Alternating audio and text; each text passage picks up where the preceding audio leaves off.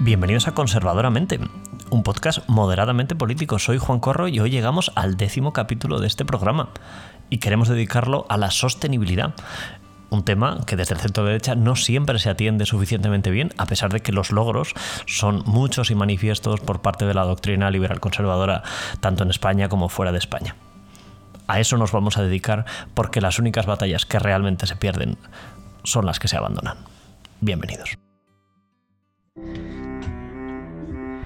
Y una noche más, estamos ya en la tertulia y nos acompaña como siempre y para siempre María Sarabia. Muy buenas, María. ¿Qué tal, Juan Corro? ¿Cómo estás? Pues muy bien, nuestra conservadora genética y genealógica. ¿Cómo está usted? Pues muy bien, feliz con los invitados que tenemos hoy en nuestro podcast. Yo creo que este podcast es muy sostenible por lo que se ve hoy, ¿no? Así es. es. un podcast de, la élite sostenible en, Europa y eh, iba a decir, eh, con el Brexit, ¿verdad, Luis Quiroga? ¿Cómo estás? Todavía estamos en Europa, geográficamente siempre lo estaremos. Y geográficamente no se, se podrán ir de la Unión, pero del continente, como no levanten la isla, no sé cómo lo van a hacer. A alguno le gustaría, sí. A, alguno le gustaría.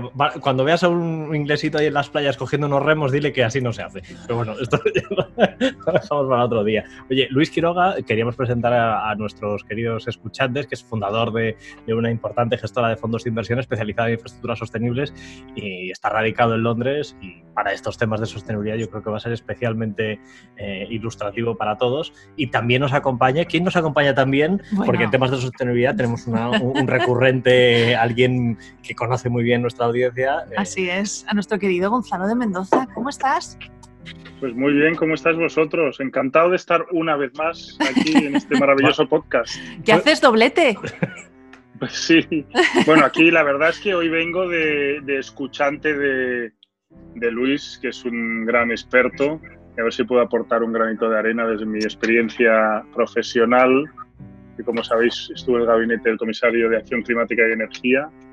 ¿eh? Y, como amante de trabajar directamente con el comisario europeo de Acción Climática y Energía igual es un mérito profesional relevante, ¿no, Luis? O sea, se dejarás hablar, ¿no, Luis? Un, mérito, un mérito y un lujo, ¿eh? porque el, que era entonces comisario de Ascañete es un tipo extraordinario, de una capacidad intelectual, de trabajo, de, vamos, es un tipo eh, eh, excelente. Eso, que, algún día lo hablaremos, el, problema de la calidad de los líderes, ¿no? Es decir, que no es lo mismo un buen comisario que un mal comisario y a veces los ciudadanos no se dan cuenta y parece que es una, que es una cosa secundaria. Y es que importa tanto. Yo lo pienso siempre cuando pienso en, Jean-Claude Juncker, el, el antiguo presidente de la Comisión Europea, un tío tan brillante que, fue capaz de hacer tantas cosas relevantes y de repente pones a otros y no, y no pasa nada, ¿no? Y eso a priori es muy difícil de terminar. Sí. Y además con, esta gente, eh, estos grandes políticos, digamos, o que han ocupado los políticos importantes que han ocupado cargos importantes, te das cuenta de que no solo es que sean brillantes, es que se lo ocurran mucho. O sea, es que, el, es que el esfuerzo te lleva muy lejos al final, ¿eh? Y yo que he vivido al lado de, de Miguel Arias Cañete varios años, es que era un no parar no parar. ¿eh? un talento natural más un trabajo continuado y una humildad, porque yo también he tratado con pocas pretéritas que no era, no es una persona nada, nada engolada ni nada separada del mundo, eh, al final merece la pena. Sí, desde, luego. ¿eh? Tenemos ahí una, gran parte de nuestra de, la historia de España ahí que ha dejado una huella muy importante en el, colegio y ha dejado una huella también en términos de legislación, de ambición. Sí, voy a matizar, cuando Gonzalo dice colegio, dice el colegio de comisarios. no, perdona, perdona. Es que como estoy en mi casa. en los funcionarios de las instituciones europeas. En, general, España puede, puede presumir de haber tenido comisarios a lo largo de la historia de nuestra incorporación en la Unión Europea muy buenos, ¿eh? que han dejado una huella muy positiva en el trabajo del colegio. Todos. Yo no, yo no conozco ninguno del que se hable sí, Almunia también tenía muy, buen, muy, muy buena Sí, todos. Marín, eh, Matutes, Loyola de Palacio, que hizo una labor también... Extraordinaria. Extraordinaria, una, vamos...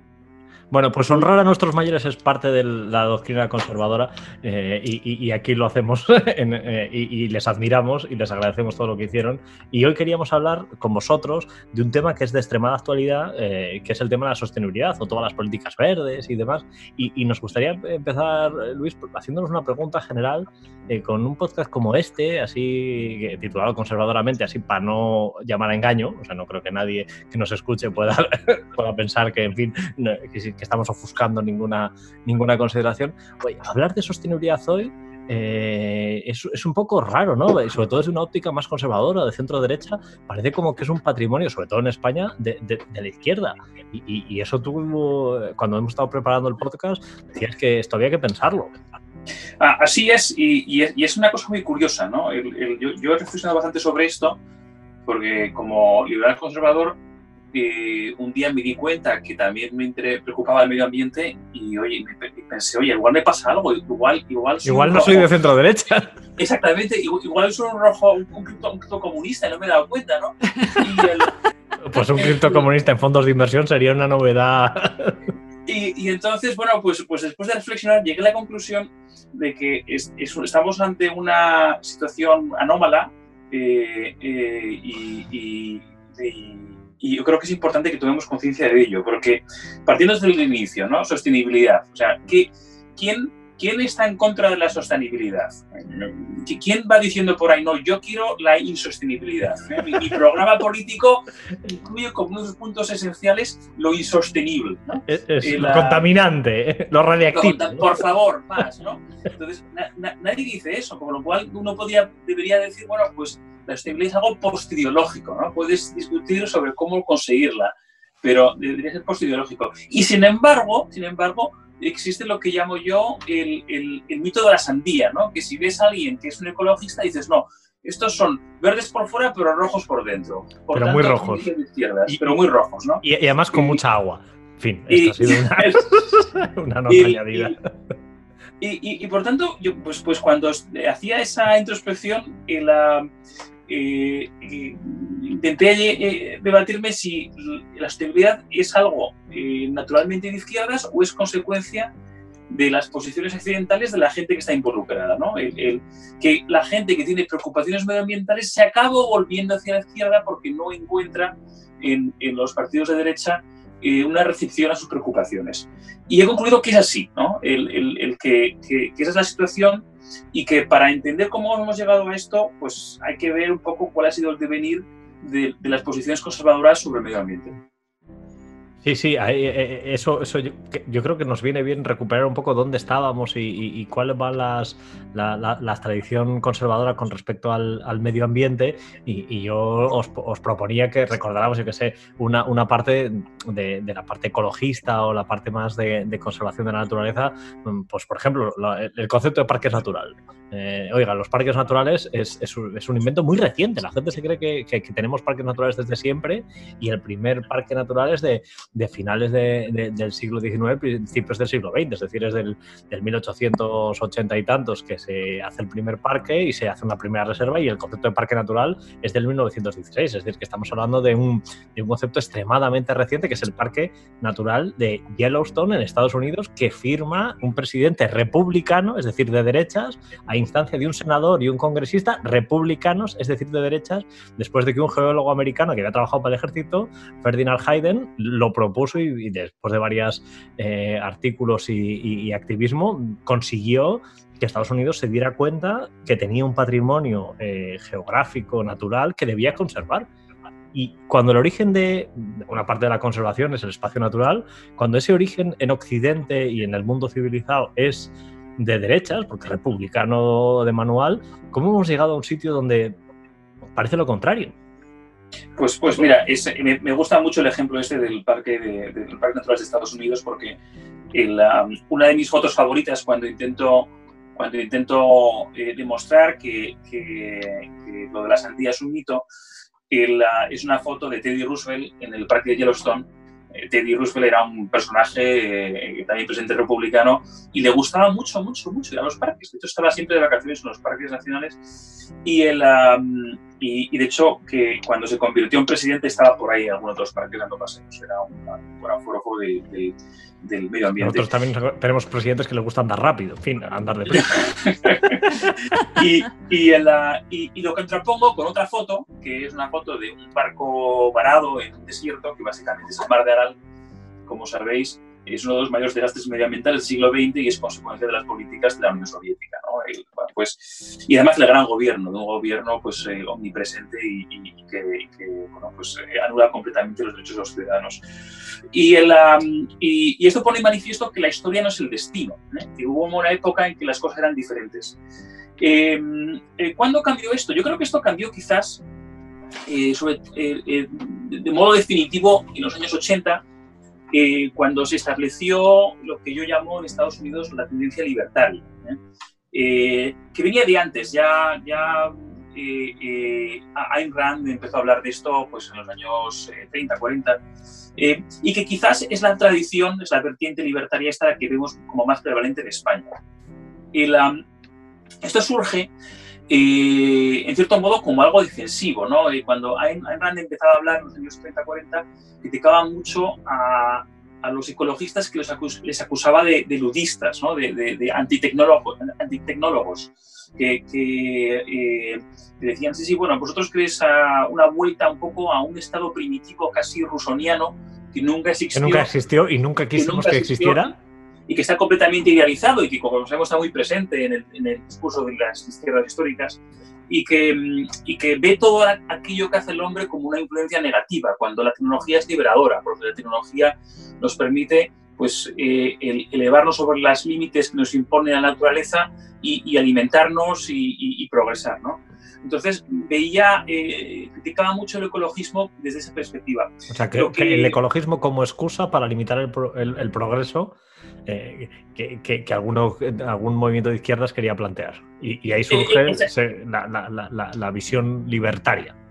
Eh, así es, así es. Y, Qué curioso, solo por hacer un paréntesis, Luis, estamos hablando de que los que paran el progreso en entonces eran los de izquierdas. Completamente. Bueno, a ver, es que en, este caso concreto en Estados Unidos sí, desde el, eh, al mismo tiempo, como sabemos, la Unión Soviética estaba eh, eh, movida por un desarrollismo industrial brutal sin ningún tipo de límite, ¿no? Y fueron ahí donde cogieron todo ese tipo de tropelías medioambientales. Pero volviendo, a, si nos tenemos que remontar a los orígenes, ¿de dónde viene esta animadversión conservadora hacia el ecologismo? Yo creo que es uno de los primeros ejemplos que he encontrado y, y, la, y yo creo que ha sido mal interpretado, porque en realidad Ayn Rand aunque no, es una persona bastante extremista en sus visiones, ella reconocía que, que, pese a todo esto, es cierto que puede haber externalidades negativas, ¿no? El impacto negativo del, ser humano sobre el medio. Luis, explica, eh, explica a nuestros escuchantes qué son esto de las externalidades, que a lo mejor aquí a Gonzalo y a nosotros nos puede parecer eh, más o menos entendible. ¿Qué es una externalidad? Bueno, pues a ver, yo no soy economista, pero la, una externalidad es cuando hay un efecto pernicioso eh, que no está incorporado en el, en el, precio de un bien eh, que, es intercambiado. ¿no? un ejemplo de esto, pues clásico, son las, los stocks de peces, los, bancos de peces. Hay varios ejemplos sobre cómo determinadas especies de peces han sido pescadas casi hasta su extinción, el bacalao del Mar del Norte, por ejemplo, o de Terranova, perdón. y, y en las leyes económicas te dicen, no, a medida que un bien se hace más escaso, el precio debería eh, eh, aumentar y eso hará que eh, la demanda baje y por tanto pues nunca llegarás a extinguirlo. No ocurrió en ese caso. El precio del bacalao no, aumentó, no, no aumentó de esa manera y, llegó un momento en que se pescó, se pescó tanto bacalao en Terranova que no había más pescados porque no tenían ni el stock mínimo para, para reponerse. ¿no? Eh, sí, o sea que las externalidades son que usted hace un modelo donde hay cosas que paga el vecino. E, efectivamente, o, por bueno, otro, un ejemplo más, más, más fácil, más cercano si tú haces una barbacoa en tu casa, la, y, el olor a sardinas. molesta al vecino de al lado. El olor a sardinas lo, lo llevan todos efectivamente, ¿no? la, o sin ir más lejos, bueno, pues la capa de ozono, el cambio climático son, son externalidades negativas que tienen, por ser externas, es muy difícil incorporarlas en el procedimiento de decisión que tienen los agentes del mercado, que es una de las bases fundamentales del equilibrio que, bueno, pues nosotros, los jugadores, creemos que el sistema capitalismo sistema capitalista crea, crea de modo virtuoso. Entonces, sí, hablábamos de los libertarios, pero también habías hablado de, de, de otra doctrina así de centro-derecha que, que surgió después en, en, temas de sostenibilidad. Y no te sí, yo que creo vamos, que es la que Gonzalo, que enseguida llegamos a Europa y al presente, ¿eh? que tengo aquí a María también diciéndome, ya están los el... abuelos cebolleta de, con, con no, los intereses estoy, que son importa a Luis, muy, a Juan y a dos más. No, estoy escuchando muy atentamente. Yo creo que, que llegando un poco más hacia el, hacia el presente, creo que con el, con el tema de, de, de, quién es la conservación del medio ambiente o las políticas de sostenibilidad nos movemos mucho en el mundo del San Benito político. Nosotros si miramos recientemente las medidas de los gobiernos del PP o de las comisiones del Partido Popular Europeo conservadoras, lo que han hecho en favor del avance contra el cambio climático, el protocolo de Kioto, que estaba Loyola de, de ministra en España y luego fue la que aseguró, incorporando a Rusia al protocolo, que entrase en vigor. Y luego Cañete con el legado que ha dejado con el primer tratado, digamos, vinculante de lucha contra el Es decir, es curioso que París. Que los dos hitos, como dices tú, Kioto, el protocolo de Kioto, reducción de emisiones voluntarias pero acordadas, y, y, sí. y, la cumbre de París, las dos son hitos donde eh, agentes principales son de centro derecha. Sí, exactamente. O sea, lo que, lo que pasa es que creo que tenemos un, una combinación de dos factores. Bueno, tenemos, la, la centro derecha tiene primero cierta vergüenza a defender el legado que, que deja y, y, luego él uh, no sabe comunicarlo bien. Entonces ahí hay un problema, esas dos combinaciones pues dejan el terreno de juego para el, el contrincante, ¿no? Y entonces el contrincante te pone el San Benito de que tú lo único que haces es degradar el medio ambiente y hacer políticas contrarias a la sostenibilidad, ¿no? Dice el partido de la sostenibilidad, eso como es, decía Luis, dice yo es, pero como, soy de, de, de, de, no sin mi tubo de escape. Como yo Luis creo que ha dicho problema... muy bien, Chernobyl no es precisamente de las democracias occidentales capitalistas, ¿eh? Sea, eso viene de donde viene. Es completamente de acuerdo. Eh, hay, hay, un factor que yo creo que no ayuda aquí, que es un poco la influencia de Estados Unidos, ¿no? porque es muy diferente la postura medioambiental que tienen los partidos de centro-derecha en Europa eh, versus Estados Unidos. Y lo que hemos visto, eh, o sea, completamente de acuerdo con lo que dices tú, eh, Gonzalo, sobre, sobre las contribuciones que se han hecho pues, en Europa y la Unión Europea ha sido fundamental, y el Partido Popular Europeo también, eh, que se encajan en la otra tendencia que me adelantaba Juan, que es la del conservacionismo, que, que era la que había cuando se crearon los parques nacionales en Estados Unidos. Y luego tenemos otra, otra tendencia, que es la que, la que llega quizás a los medios y que la gente ve, que, que viene claramente de Estados Unidos, que es la que llamo yo la, la el, el, drill baby drill, ¿no? ¿Os acordáis de la sí. de, de, de, de, de Sarah Palin? Sí. Que, si lo analizas... la fiebre, la fiebre del oro negro. Es, lo, si lo analizas, es, es curiosísimo, ¿no? Porque Sí, para, para, tiene... para, nuestros escuchantes no, no, no, doctores, drill baby drill es perfora, chica perfora, nena perfora. Perfora, chica perfora, que salga el petróleo. Vamos a sacar el petróleo por las orejas. De Alaska, sí. Eso es. Y, y, que, y, que, y que tiene, es, es, o sea, si lo analizas psicológicamente, esa visión es, es muy curiosa. Yo creo que tiene ciertas ínfulas religiosas, ¿no? Viene casi del, del, de la, eh, la, Yo la vinculo con la doctrina del destino manifiesto, que también tenían los americanos al final del siglo XIX, donde decían, no, el, el, el, destino humano es poseer la tierra y todo lo que eh, eso se extiende a, todo lo que ves y lo que no ves, ¿no? O sea, si tú tienes un pedazo de terreno, todo lo que hay debajo, sea, dentro de la tierra es tuyo, eh, que de hecho eso se refleja así en el, en el derecho norteamericano, y, y, la, y, por, y, la función del hombre solamente es perfeccionadora, nunca puede hacer mal. Todo aquello que haga el ser humano va a ser bueno y por tanto no puede haber las famosas externalidades negativas de las que hablábamos antes, ¿no? porque por definición Esto... es positivo.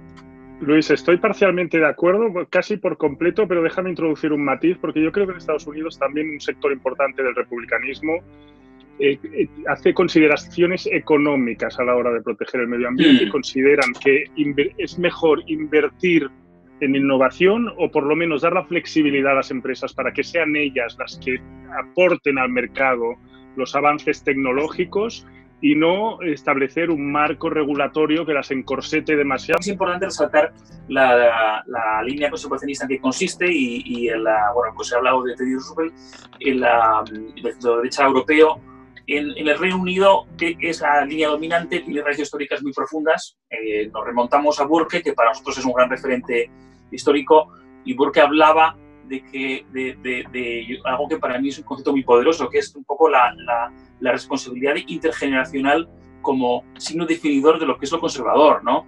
Y, eh, y, de aquí surge un concepto muy bonito inglés, que es el concepto de stewardship, que no tiene traducción buena en... en, Escudero, pero... Eh, o administrador del terreno, ¿no? Intergeneracional. Senescal, es, una suerte de senescal, de que no eres el señor del castillo, eh, pero, pero, que eres el regente, es, es el, el, senescal que se ve, por hacerlo más popular, en el Señor de los Anillos, ¿no? Que no eres el rey... bueno, me lo has quitado, me lo has quitado de, la, de la boca, vamos, porque es lo que iba a decir, la ciudad de Gondor es, ¿no? Sí, Gondor, sí, sí, sí mientras en tanto no llegue el rey. Soy el senescal, es decir, el depositario temporal, eh, que no pleno, de, los derechos de liderazgo, de gestión. A, lo mejor una imagen que, conocen otros eh, oyentes que, no hayan leído la obra de Tolkien es, eh, yo siempre pongo el ejemplo, os he visto estos anuncios que hay en, el, en las revistas así de, internacionales de Patek Philippe, que decía, tú nunca eres dueño de un Patek Philippe, simplemente lo cuidas hasta la siguiente generación, ¿no?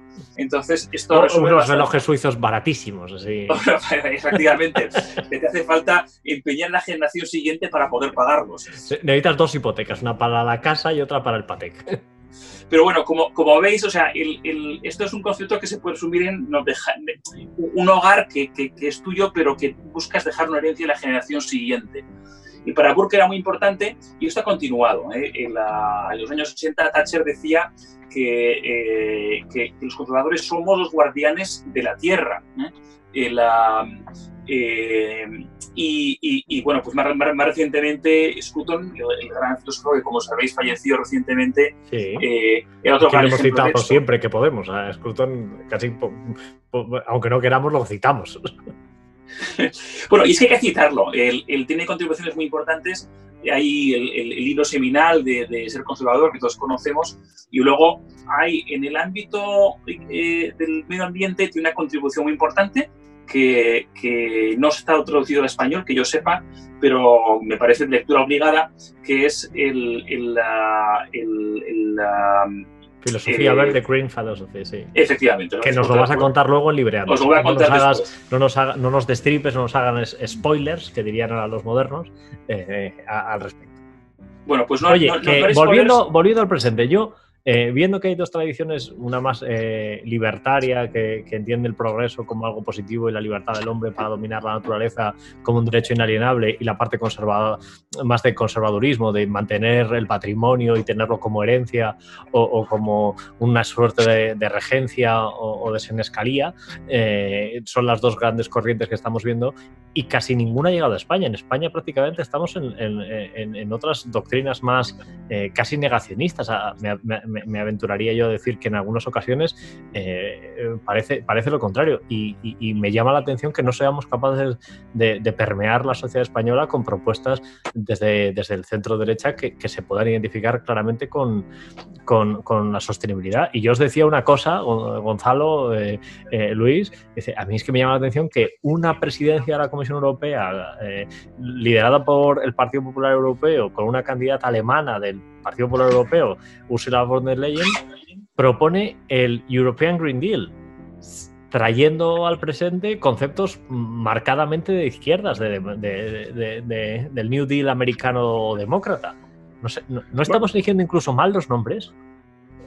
Bueno, eso desde luego los, las palabras que se eligen son, son discutibles, pero yo no veo tanta... A ver, va, os decía antes que nos movemos un poco en el terreno de los sanbenitos, ¿eh? o sea, el centro derecha es anti-sostenibilidad, la izquierda es a favor del medio ambiente. Eso no, no sin mi CO2 sería nuestro, nuestra bandera. Eso es. Se puede decir quizá que la izquierda es muy ambiciosa pero incapaz de convertir en, algo tangible esos objetivos y la derecha o centro derecha es la que siempre está poniendo en práctica las políticas pues, de inversiones, de avance tecnológico, que son imprescindibles para luchar contra este tipo de, políticas. Quizá ese no sea el mejor, el mejor nombre, yo iría a la letra de lo que se está proponiendo y al, y al, legado, pues que, viene del legado de Miguel Arias Cañete, al final de todas las políticas, la, la, la legislación de ETS, los vehículos, porque Miguel lo que hizo fue renovar toda la legislación europea y alinearla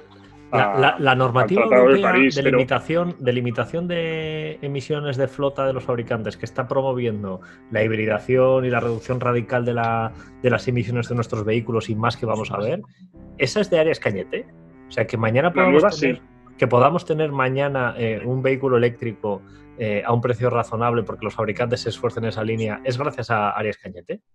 La nueva legislación sí, porque lo que hizo Arias Cañete fue, eh, digamos, modernizar la legislación existente y poner, em, poner eh, targets, objetivos, Más, más ambiciosos, para, pero hizo una cosa que es todavía más importante que eso, que es algo que quería, y a mí me interesa también mucho lo que diga Luis de esto, que es, que es experto en, finanzas, que es intentar promover eh, la financiación de este tipo de, inversiones para la industria. Es decir, que los recursos presupuestarios de la Unión Europea y los fondos europeos, a través del BEI o los fondos directos, se destinen a este tipo de políticas. Y si luego queréis, os doy una, pincelada. Pero volviendo atrás, yo creo que está pasando una cosa muy curiosa y que a mí me preocupa mucho, que es que durante el mandato anterior, eh, el mandato de, de Juncker, yo se notaba un, consenso entre las fuerzas políticas de izquierda, derecha, centro, salvo los brexiters,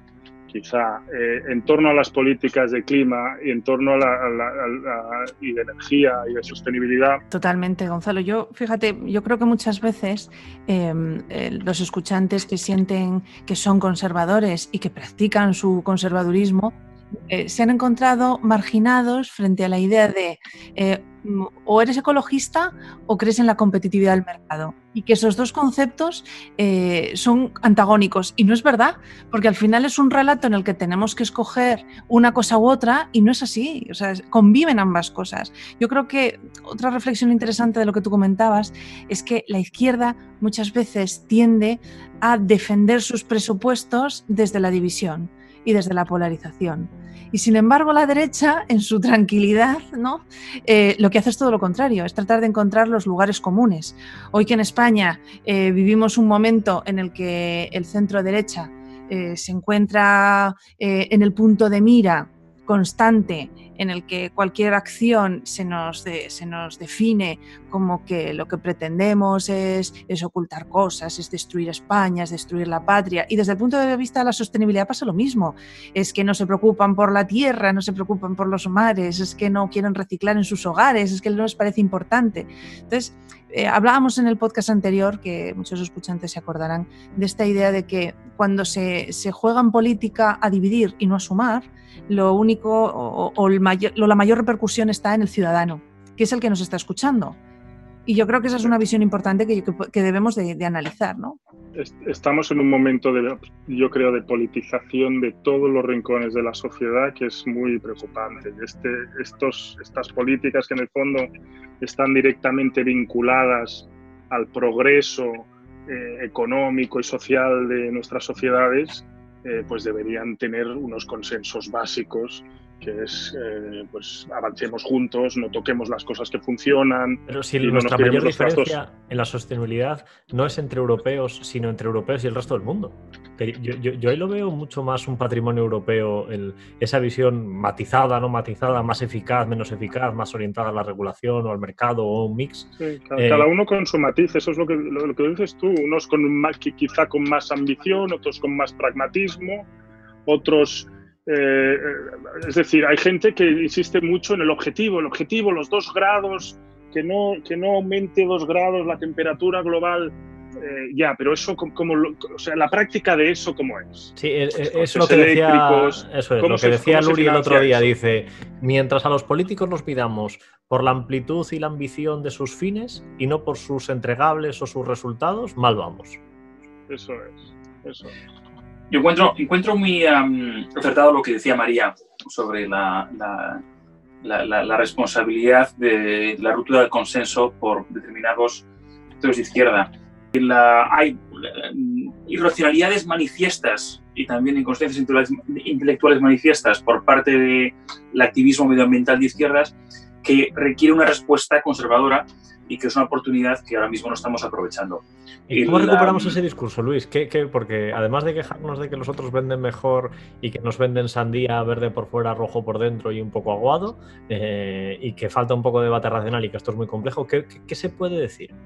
Bueno, yo, creo que hace falta hacer dos, cosas eh, para, que, para, para avanzar hacia una evolución necesaria de las posturas conservadoras sobre temas de medio ambiente. Por un lado, yo creo que tenemos que, eh, desde el punto de vista ético, eh, pensar en el individuo más allá de, simple consumidor. Tenemos que pensar en el individuo como, como un individuo que tiene derechos eh, y que sus derechos y, libertades se extienden también a lo que es un acceso al medio ambiente equilibrado.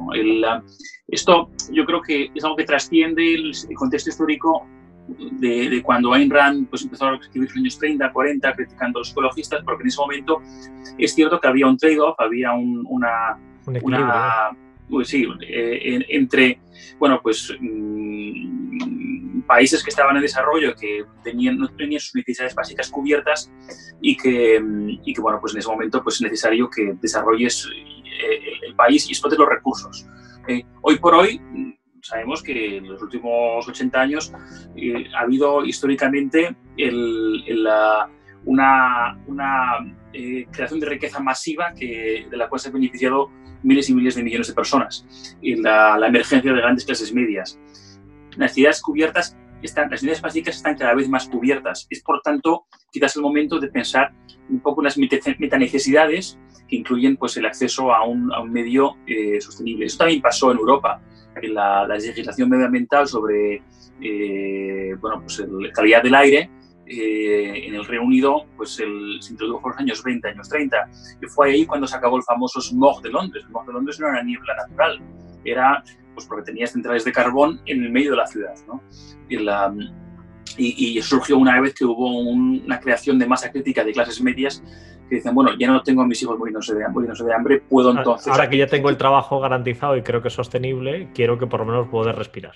Correcto, entonces yo creo que es importante que reconozcamos de punto de vista ético eso y pensemos, bueno, pues el, la, eh, equipemos al individuo no solamente con derechos de consumidor, sino también con derechos de un bienestar medioambiental. Y, y, la, y luego... A mí, ese concepto de que tenemos que ir a una sociedad del bienestar, pero una sociedad del bienestar que incluya un bienestar medioambiental, me parece un concepto potente. El, que nos vuelve a caer un poco en, ámbitos más socialdemócratas.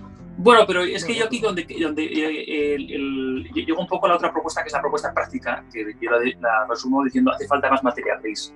La, tú te vas a, cualquier eh, simposio o conferencia sobre economía del medio ambiente, políticas medioambientales, los conservadores brillan por su ausencia. O sea, yo, yo, soy, yo soy, típicamente el único allí, ¿no? cuando voy.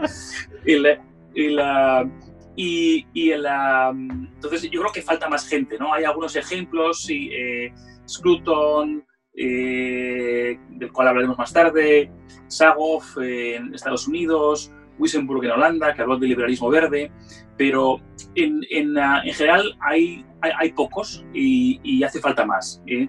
La, y, y, eso es, y es porque eh, si hacemos eso es cuando tendremos programas conservadores políticos que, tienen, que son más extensos, tienen más profundidad, tienen más originalidad. ¿eh? Tú, cuando uno va a, a, comparar los programas de partidos políticos conservadores a la sección de medio ambiente, es un poco la sección que deja un poco para el final, eh, y, yo creo que eso es un error, debería recibir más atención y cuantos más seamos eh, que estamos pensando sobre esto, cuanto más capaces pensantes seamos, pues mejor será la calidad de lo que hacemos. Porque el Parlamento Europeo votó una resolución política eh, diciendo que estábamos en una emergencia climática.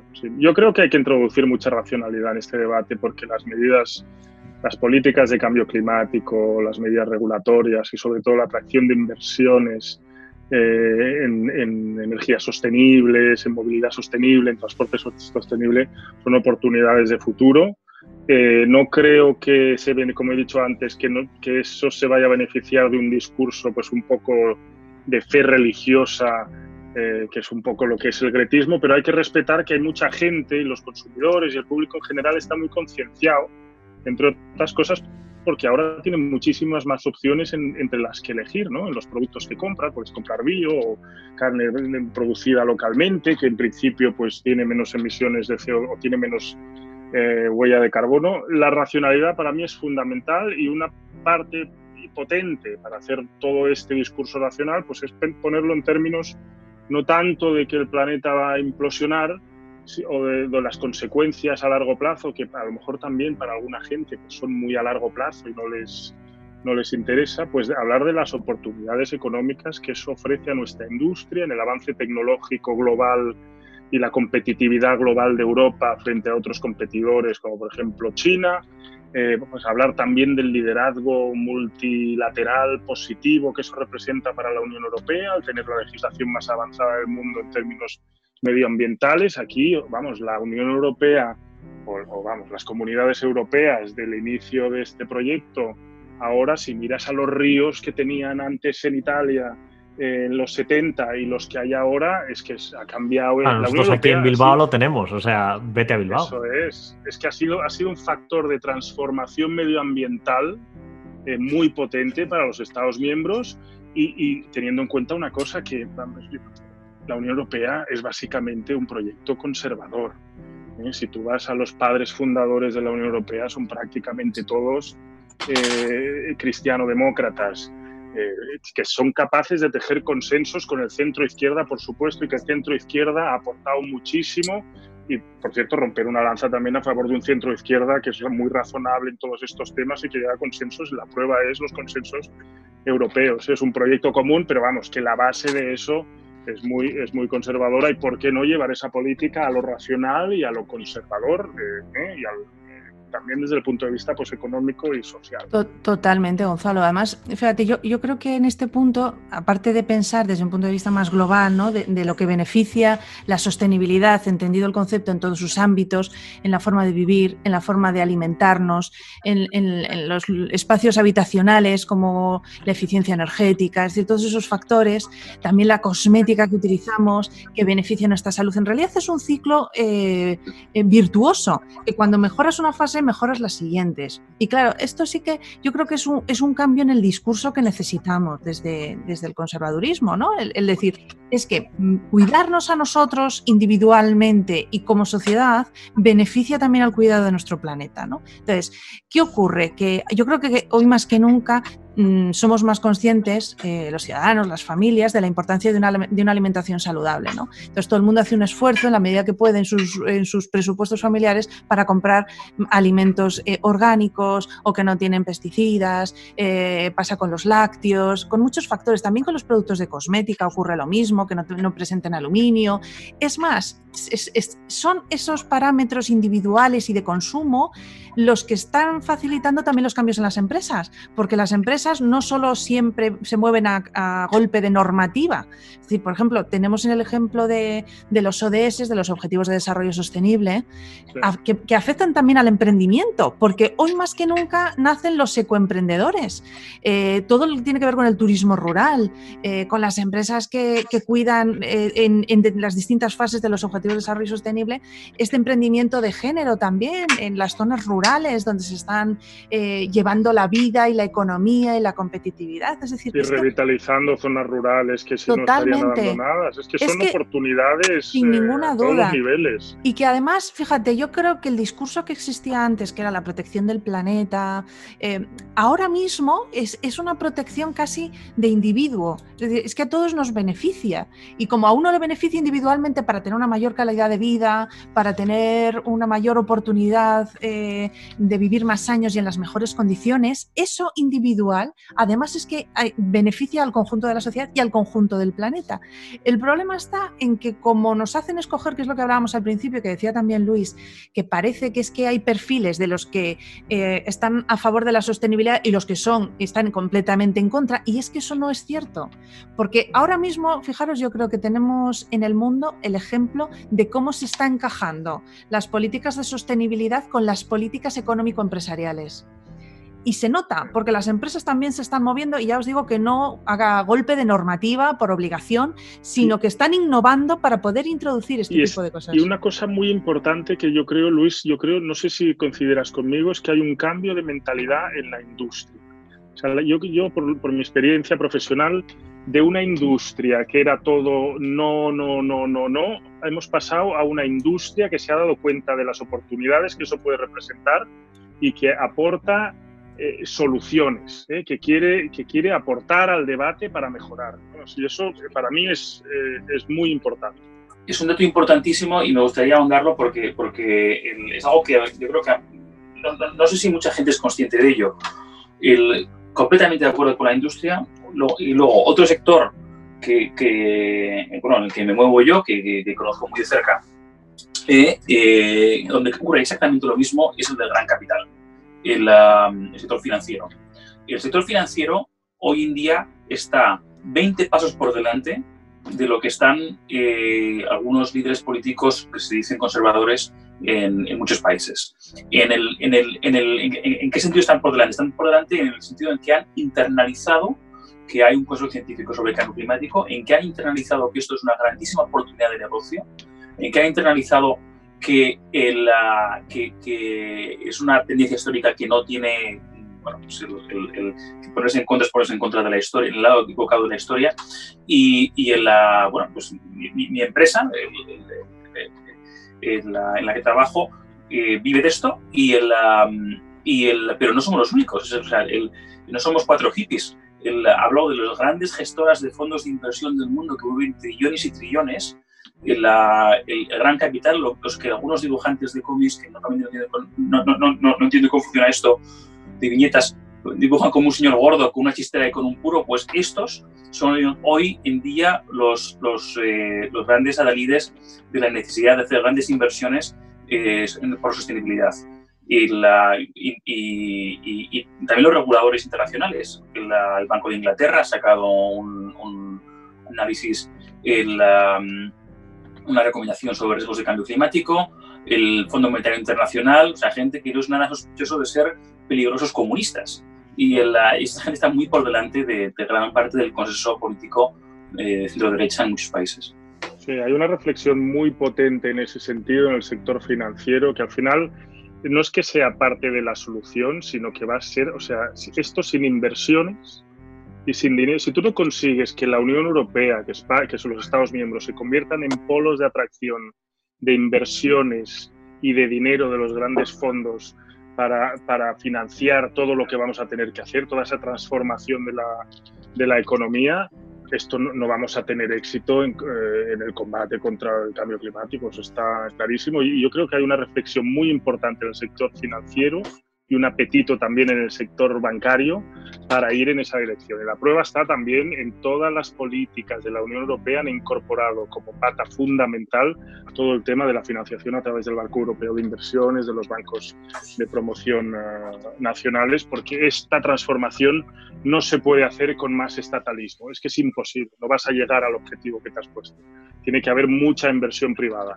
Y para eso tiene que haber también estabilidad en el marco regulatorio, tienes que hacer esos consensos, porque si no hay consenso y tú vas cambiando la ley según el gobierno que, que llegue, no, no, vas a traer esa inversión, no vas a dar la confianza que estas políticas necesitan. En fin, por ejemplo, yo un ejemplo siempre se me ocurre eh, en los temas de sostenibilidad para hacerle entender a la gente lo importante que es, que es, por ejemplo, que la banca europea se considere que las inversiones que hacen en I D I son inversiones también sostenibles, porque es en vez de gasto de la, del, del, banco, porque eso atrae más inversión, agiliza los procesos, o sea, eso ayuda en todo. Y luego también otra cosa que creo que es muy importante, que es unir eh, o sea, que, está, que las políticas de lucha contra el cambio climático eh, toquen todos los sectores y se haga lo que se dice en inglés el mainstream, ¿no? que es un poco inserir eh, eso en todos los sectores, en el transporte, en la energía, en las finanzas, en, esa reflexión para buscar todas las, todas las oportunidades que puede haber. Sobre todo porque además, sobre todo porque yo creo que eh, tenemos estamos en un momento social en el que el valor percibido de la sostenibilidad es muy alto. todo el mundo se da cuenta de lo bien que se vive en una ciudad, en una smart city. En, tu ciudad es inteligente. En décadas anteriores, eh, la, política de, contra o en defensa del, clima era una política muy de izquierdas, en la que dividía a los ricos y a los pobres, a los ricos y con mayor. Exacto. Los ricos es que no les interesa nada y ellos estropean y destrozan y demás, y los pobres son más conscientes. O sea, yo creo que esa, es, esa, esa política y esa estrategia ahora mismo está claramente denostada, está de moda.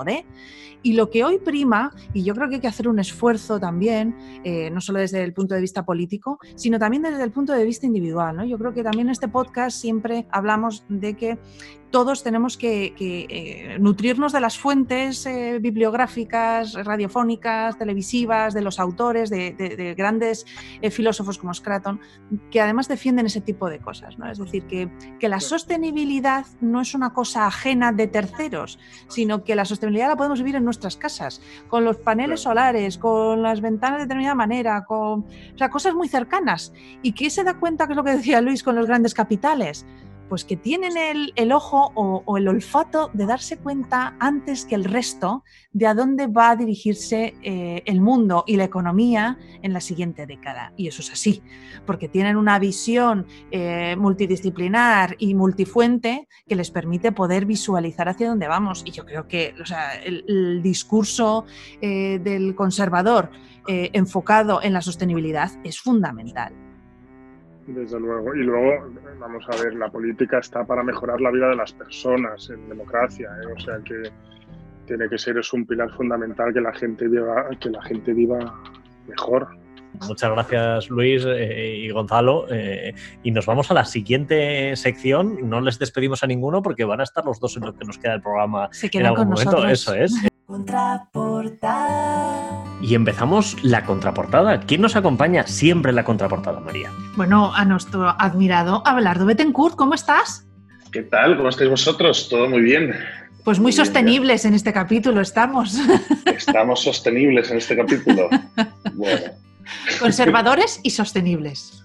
Conservadores y sostenibles, preocupados por el medio ambiente. bueno, es una bandera eh, que, siempre se ha robado la izquierda, ¿no? La verdad es que. Y, no tiene por qué. Pero bueno, no vamos a repetir la tertulia. ¿Qué artículo nos traes en la contraportada, Belardo? Pues mira, os traigo un artículo que se titula Paz en nuestro tiempo, de Rafa La Torre, publicado en El Mundo. Y que habla sobre. Eh, somos muy fans de Rafa La Torre. Sí, lo somos.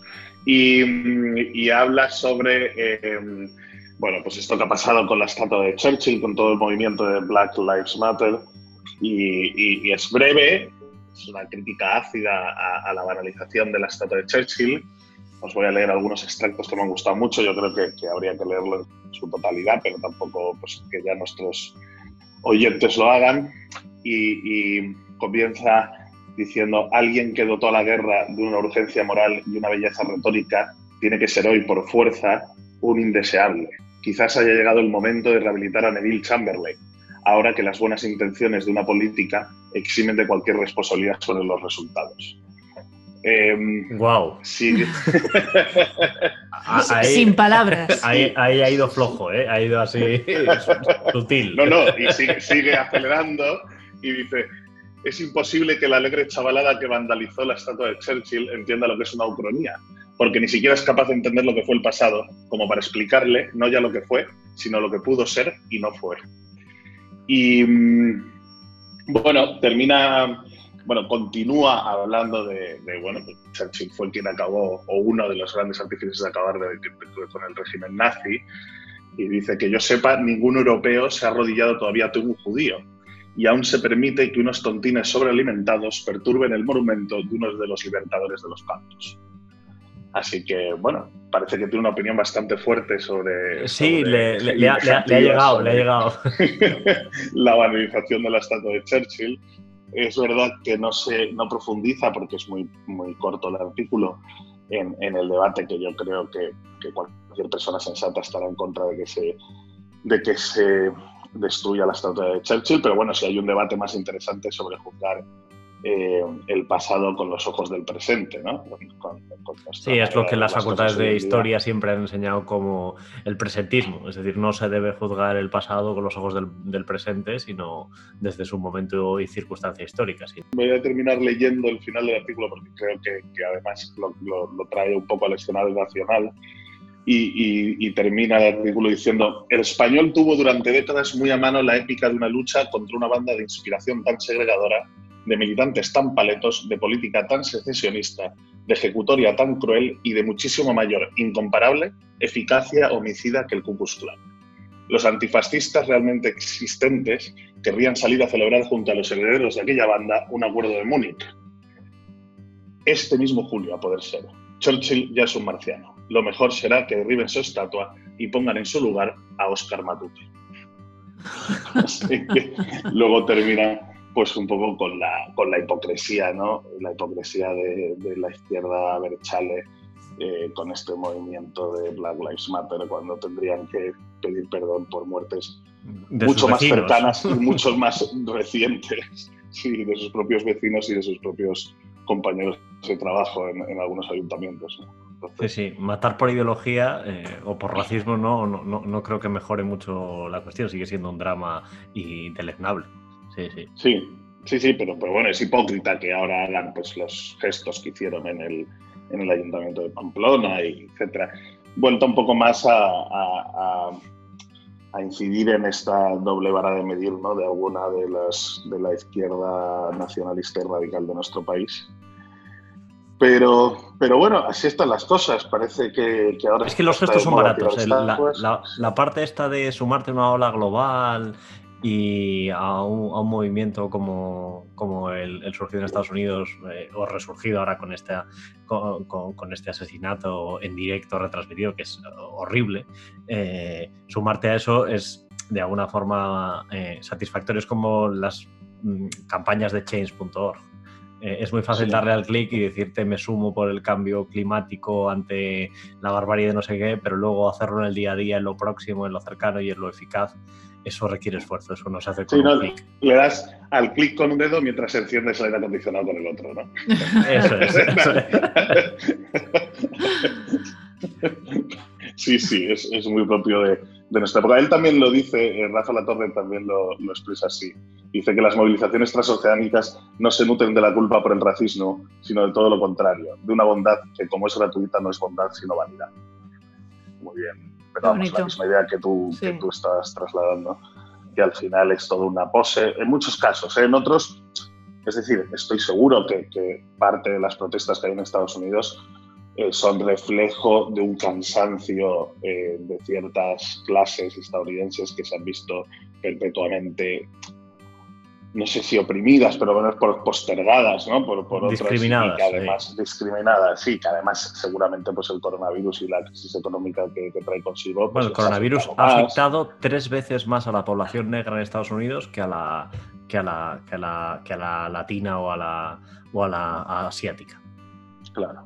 Pero, pero y eso es, y es entendible el, el, hartazgo, incluso es entendible muchas de las protestas, que seguramente surgen de sentimientos muy nobles en muchos casos, pero de ahí al, al, al, antifa burgués que reside eh, en Pozuelo y que va y, y, decide pintar una estatua de Cristóbal Colón en Madrid eh, por el terrible asesinato producido en Estados Unidos, pues es, es, una conexión que yo no logro ver muy bien, sino es porque, porque aprovechan cualquier excusa ¿no? para, sacar, para sacar sus propios, sus propios fantasmas a pasear. No, no, entiendo la conexión. Y Rafa La Torre pues lo ha escrito con una brillantez que yo nunca sería capaz, así que por eso lo traigo a este podcast, para que lo pueda escuchar todo el mundo. Pues con eso cerramos esta contraportada. Rafa La Torre, en su artículo titulado Paz en nuestro tiempo, publicado en el mundo. Pues, pues muchas gracias, claro que sí. Gracias, Abelardo. Cuídate mucho. Libreando. Y ya comenzamos la sección del Libreando. Y nuestro invitado especial de hoy, Gonzalo siempre está invitado y es un permanente de la casa, eh, Luis Quiroga, nos quería compartir eh, eh, un libro que ya habías hecho el avance informativo o el, o el teaser en, en, la sección principal. El, ¿Qué libro nos traes hoy, Luis?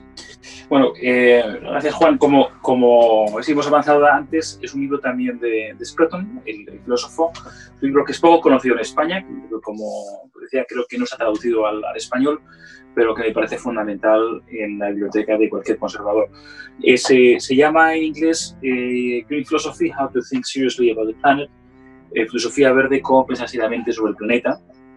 Y es un poco un, un compendio del pensamiento de, de sobre, em, sobre, sobre eh, cómo desarrolla él el concepto del senescal. ¿no? él le da un nombre propio, le llama, lo llama la oicofilia, que es el, amor al hogar propio, y, y lo, encuadra como una gran virtud conservadora y de ella emana pues, eh, todas las reflexiones. Es una obra que además tiene una particular relevancia porque la escribió bastante tarde, es una de sus últimas obras y, bueno, pues eh, yo creo que eh, refleja, eh, todo, es visible todo el pozo filosófico que, ha capturado Scruton a lo largo de su vida y, como sabemos, una vida rica en, en pensamientos y experiencias y que recomiendo a todo el mundo.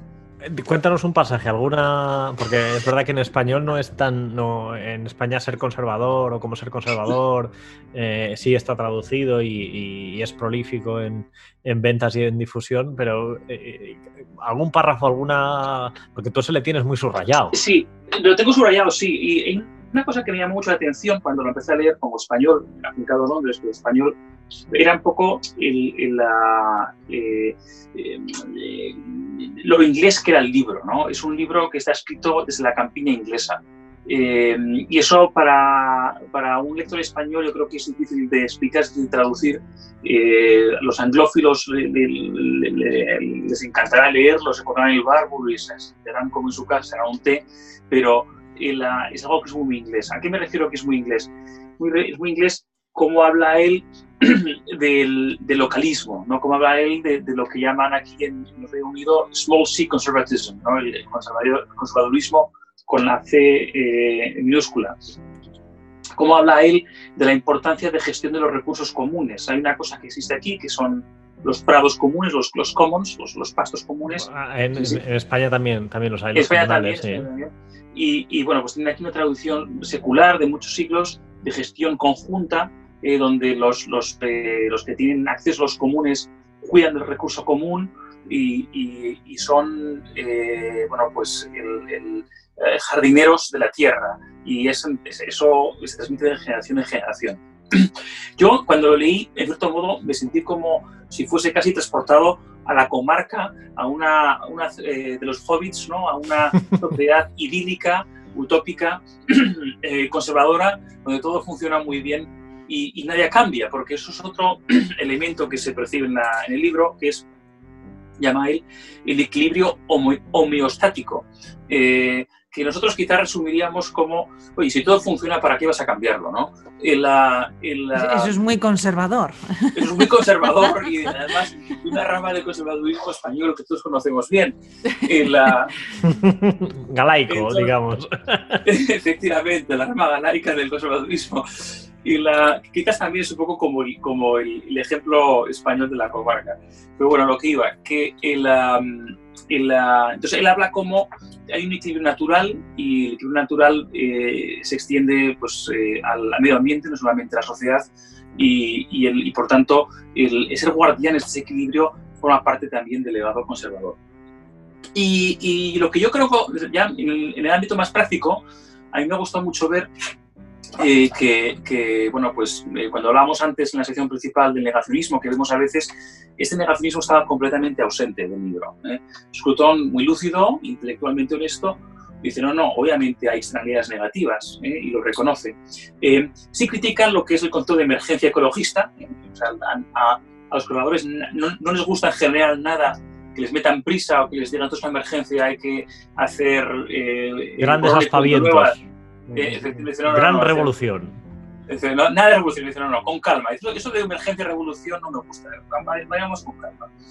Eh, y, pero, es una aproximación. Si el, problema es, si el problema es gordo, las emergencias no lo arreglan. Pues todos sabemos que les hacen peor. ¿no? Y, y, el, y el del mismo modo sensato, pues reconoce que sí, que hay necesidad de determinadas medidas, ¿no? Y es aquí donde yo eh, en la, presté mayor atención. Hablábamos antes de que, bueno, hay una cierta parquedad de contenido en algunos programas políticos conservadores sobre el medio ambiente, eh, Scruton eh, hace acopio de varios de ellos y, hace un catálogo que me parece eh, sensato. Habla, por ejemplo, de los impuestos al carbono, habla, por ejemplo, de los peajes en, el transporte, habla también de la importancia de la alimentación local, de nuevo aquí el localismo, la comarca, como herramientas que internalicen las, las externalidades. Y, lo que yo creo que, que, que hace como contribución fundamental el libro es algo que, eh, de hecho, es muy, muy parecido a lo que decía María. ¿eh? Entonces, eh, María, no sé si has leído el libro, pero... pero es que ella es genéticamente conservadora, ella no necesita leerlo, lo tiene en, su ADN. Bueno, bueno, bueno, bueno. A mí, a mí me impresionó cómo, como básicamente has llegado a esa conclusión que llegó Scruton con toda su trayectoria vital. La, Gracias, Luis. Que, que, que, os dice lo siguiente, que es, dice que lo fundamental es eh, encontrar cómo motivar a los individuos para internalizar esas externalidades con su vida cotidiana. Y él, lo, define como hacer que el beneficio local revierta en el bien común a nivel global.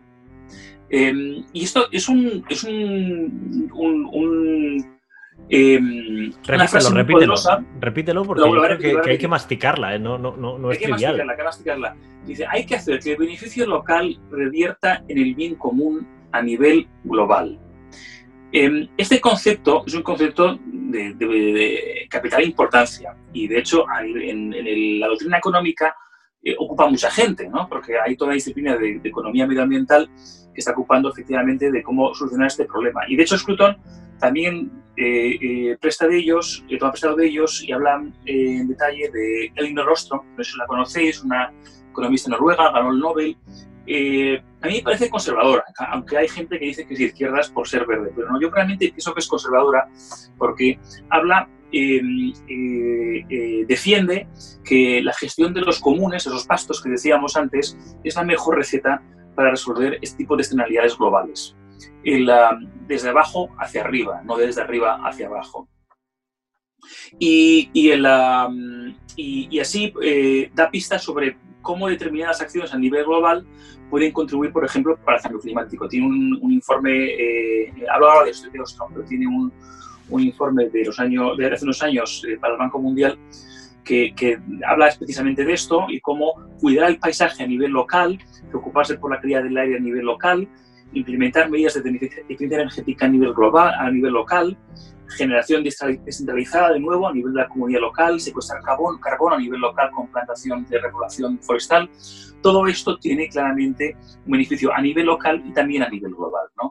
Y, y, luego, ya para continuar, el, el eh, Scruton termina eh, resaltando eh, un tema que, es crucial para que funcione todo esto, que es el tema moral. Dice que el, sí puedes introducir normas y políticas, pero no van a funcionar si no hay confianza en ellas. Las normas tienen que ser vistas como legítimas, justas y necesarias, porque si no, no funcionan.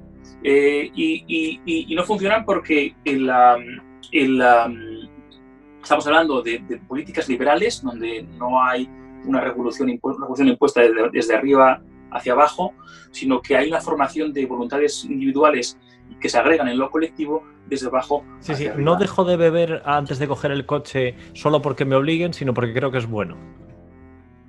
Efectivamente, y de hecho los acontecimientos que hemos visto recientes con la pandemia eh, yo, me, me, recuerdan todo esto, ¿no? Porque hay mucha crítica de, bueno, de, políticas que si el confinamiento es sí, que si los colegios no, todas estas cosas. Hay una manifiesta falta de confianza en, en lo que es la, la, la, virtud y el fundamento de algunas de estas normas y eso pues yo creo que, que, es palpable para todos. Y lo mismo el, el, eh, es lo que dice Scutton para el ámbito medioambiental. Sí, eh, y, y, y, hay una tercera dimensión, es decir, la, la dimensión local, eh, con visión en lo común, eh, aprendido de, los bienes comunales, la, misión moral, y hay una tercera que, estaba en el inicio total de la campiña, que es la estética, porque Scruton era un catedrático de estética.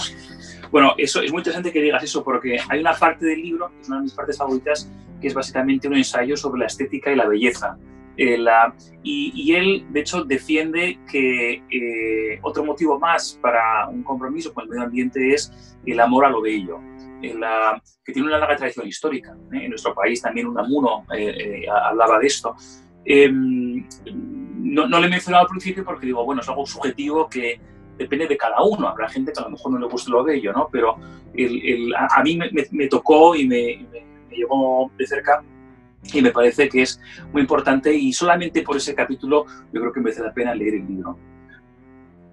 Pero bueno, para terminar, volviendo a, la, a, confianza de las normas, yo creo que también es importante resaltar que el um, eh, alude a cómo una de las, las barreras que, se ha encontrado para, para mm, desde el, conservadurismo actuar de modo más vehemente en lo medioambiental, es que hay una cierta crítica a las políticas medioambientales por no ser legítimas desde el punto de vista de que benefician a unos pocos. Y eso también creo que lo reconocemos todos, ¿no? La acusación del negocio verde, esto es un bulo, estos ecologistas viven del cuento. Y, es muy importante que haya una labor de comunicación y de, obviamente, de formación de políticas correctas para, para eliminar eso, porque si no hay esa confianza, eh, esa crítica va a seguir y, vamos a tener un obstáculo muy importante. Y, ya para, para concluir, eh, mi opinión sobre el libro es, como decía, que es una estructura fundamental, eh, pero no es definitiva, no me parece el compendio definitivo sobre el ecologismo conservador, por así decirlo.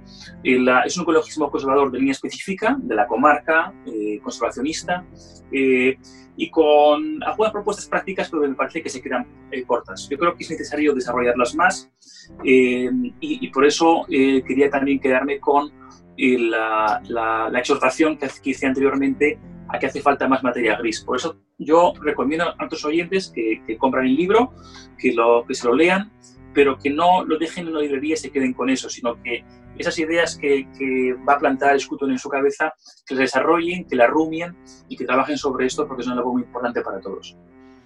muchísimas gracias Luis por la recomendación y, sobre, todo por llevarnos, yo me he sentido transportado en, como si fuera un libro de viajes a esa comarca eh, británica y haciendo lo propio, cercano, moral y bello. Oye, Así es. fenomenal, te lo agradecemos. Eh, eh, mucho. Y ahora nos vamos a la última sección que nos está esperando nuestro eurócrata favorito. ¿Cuál es la siguiente sección? Nos vamos a Europeando. Europeando. Y empezamos europeando y sigue con nosotros hoy con, con actuación estelar Gonzalo de Mendoza, nuestro eurocrata favorito. Gonzalo, que estamos deseando que continúas tu anécdota de la semana pasada. Pues hoy muy brevemente, pero voy a empezar ligando el tema que hemos, del que hemos hablado, que es de sostenibilidad de política climática, y el libro que también nos ha recomendado Luis, para recomendar otro libro, y es una recomendación doble. Este es un libro que se llama EU Climate Policy Explained, y que es de Jos Del Becque y de Peter Bies. Jos Del Becque fue el director general en la Comisión Europea de la Dirección General de Cambio Climático, y Peter Bies el jefe de gabinete de Connie Hedegaard, que fue la comisaria antes de Miguel Arias Cañete en cambio climático. Si queréis saber lo que hace la Unión Europea en política de cambio climático y por qué, este que es un libro muy breve, te lo explica todo muy bien. Esta es la, la recomendación para filósofos y gente que se interesa por la sostenibilidad. Nos has medio hackeado la sección y has transmutado eh, sosteniblemente. Di que no, eh, Gonzalo. En libreando, eh, es tu sección, haz lo que quieras. Creemos en la libertad y en la responsabilidad del individuo, vale. Y además os recomiendo que el que pueda se acerque a alguna de las oficinas de la Comisión Europea en Barcelona o en Madrid y pregunte por este libro porque creo que incluso la DG lo puede mandar, no voy a decir gratis, pero imagino que casi gratis. Así. ¿Ah, va a haber, va a haber aluvión. Oye, ¿quién sabe? ¿Quién sabe? el, internet son 20 euros, ¿eh? Pues mañana vamos a la. Digo, perdón. No sé cuánto es. A mí me lo regalaron y lo tengo subrayado. ¿eh? Que, damos ¿eh? fe, damos fe. Muestra a la cámara Gonzalo de Mendoza sus anotaciones. que son sobre todo tachones, pero bueno, en fin. Sí. No, he hecho este, este link con el tema que hemos hablado hoy. Eh, nos quedamos el otro día en, eh, De Gaulle, en Churchill. Os dije que quería hablar el, de cosas Y en el vino.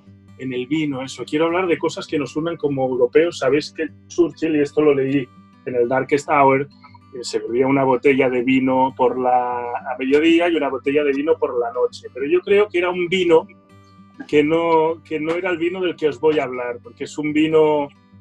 Sé que mucha gente en España no sabe que el vino se hace, es, es- característico de Europa, por supuesto, pero se hace en muchos países para nosotros muy inusitados. ¿eh? Y en Hungría hay un vino fantástico, que seguro que Churchill no bebía porque es un vino dulce, que se llama el Tokai y que a mí siempre me hace mucha gracia porque el Tokai es un vino que se hace en dos vinificaciones. La primera es un vino normal de base y la segunda es una vinificación con una uva, que es una uva que en el fondo no está muy preparada para ser un vino muy grande, porque es una uva muy ácida, con una piel muy finita y, muy expuesta sobre todo a un hongo que se llama la, la Vitriotis cinerea, que, eh, en italiano se llama una muffa nobile, que le, da, le permite a la uva, eh, con toda la acidez que lleva y con, esta, con este hongo, pues hacer unos vinos dulces extraordinarios. Entonces, esta uva se recoge en unos recipientes que se llaman los putoños. Sí, putoños. Y entonces, según el número de putoños que llevan, que son unas cestas eh, de unos 25 kilos de uva que se incorporan al vino base, pues según el número de putoños, el vino es de una calidad o de otra. Y yo os digo que este vino es uno de los mejores vinos dulces que yo he tenido la oportunidad de, tomar y que, os repito, Churchill seguro que no se tomaba una botella de este vino para comer y para cenar porque hubiese acabado como las maracas de Machín. Y ya lo aquí. Quizá la próxima semana os hable también de vinos heroicos. ¿Sabéis lo que son los vinos heroicos? ¿Eh? Son los vinos pues, que se dan en unas condiciones extremas. Y os quiero hablar también de un vino que se, da, que se hace en el Valle de Aosta, que es el vino que se hace a más altura de Europa, que es el Morget. Pero eso os lo cuento la semana que viene. ¿Cómo nos gusta esto de los vinos resilientes? Eso es. Es muy que conservador, ¿eh? el vino nos ha, acompañado, nos ha acompañado a lo largo de los siglos. ¿eh? El hombre, la- de hecho, la- nuestra cultura y el hombre, la capacidad que tenemos de resiliencia es muy parecido a la... Total. Y lo tiene, lo tiene todo. Tu, tu- tu sección has traído libros, has traído vinos, eh, cercanía y cultura europea. O sea que. Y, vamos mañana a la sede de la comisión a pedir a, a A pedir a ver si hay libros, no vino. Eso es. Yo, yo vengo aquí por libros y dices, ¿es usted el primero? Pues espero no ser el último. Oiga. Completamente de acuerdo con Gonzalo que el vino es la civilización. Yo Desde soy, soy, soy eh, un, un convencido de eso. Bueno, Y y, yo creo que tenemos que acordarnos de la cantidad de, de- de bodegueros y de empresas de buen y gran vino que tenemos en España. ¿eh? Eso es un ejemplo de sostenibilidad, es decir, de cómo hacer buen vino y que la gente lo valore. Ha hecho zonas rurales ricas, sostenibles, bonitas, limpias, eh, y, y es la misma idea que, que teníamos antes: hacerlo viable, hacerlo rentable, es hacerlo posible. Eso es.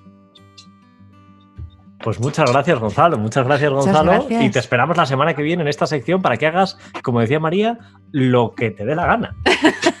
Tráenos Aquí música, estaré. Gonzalo, tráenos música. Y si Así quieres, es. canta tú, que no hay problema. Sin falta. Bueno, eso, eso lo dejaremos para un poco más adelante. ¿eh? Luis, ha sido un auténtico placer. Muchísimas mismo, gracias. Muchas gracias. Vuelve Gracias pronto. Esta es tu casa. Muchas gracias. Y vamos al cierre del programa, María. Allá vamos.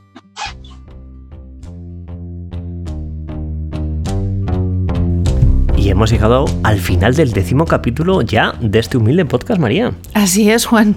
Un podcast donde hemos abordado una cuestión, la sostenibilidad, que parecía ser patrimonio solo de la izquierda, y hoy hemos visto, de la mano de dos expertos, que desde posiciones liberales conservadoras hay mucho de lo que enorgullecernos. Pero todavía nos queda mucho por seguir avanzando. Sí, porque la sostenibilidad lo que significa es pensar en las necesidades presentes, sin comprometer las necesidades futuras. Y hemos de seguir trabajando desde la responsabilidad individual e intergeneracional. Desde lo próximo y buscando el bien común. Hasta la semana que viene. Queridos conservadores.